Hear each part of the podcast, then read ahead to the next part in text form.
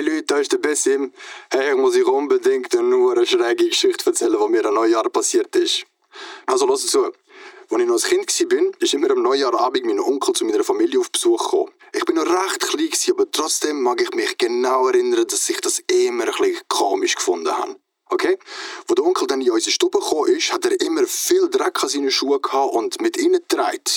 Meine Mutter hat gesagt, das ist, weil er im Bergwerk arbeitet oder eben geschafft hat. Ich weiß auch nicht mehr. Ich weiß aber, dass ich noch etwas unhure komisch gefunden habe, weil er hat nie, nie, nie mit irgendjemandem geredet und hat nur ins Leere gestarrt. Außer ab und zu hat er irgendwie zu sich selber etwas gemurmelt und hat immer gesagt, wieso ist es so dunkel und kalt da? Und das, obwohl in unserer Stube das Feuer gebrannt hat und der ganze Raum hell beleuchtet war. Aber ich schwöre euch, das Schlimmste für mich war sein Geruch. Gewesen.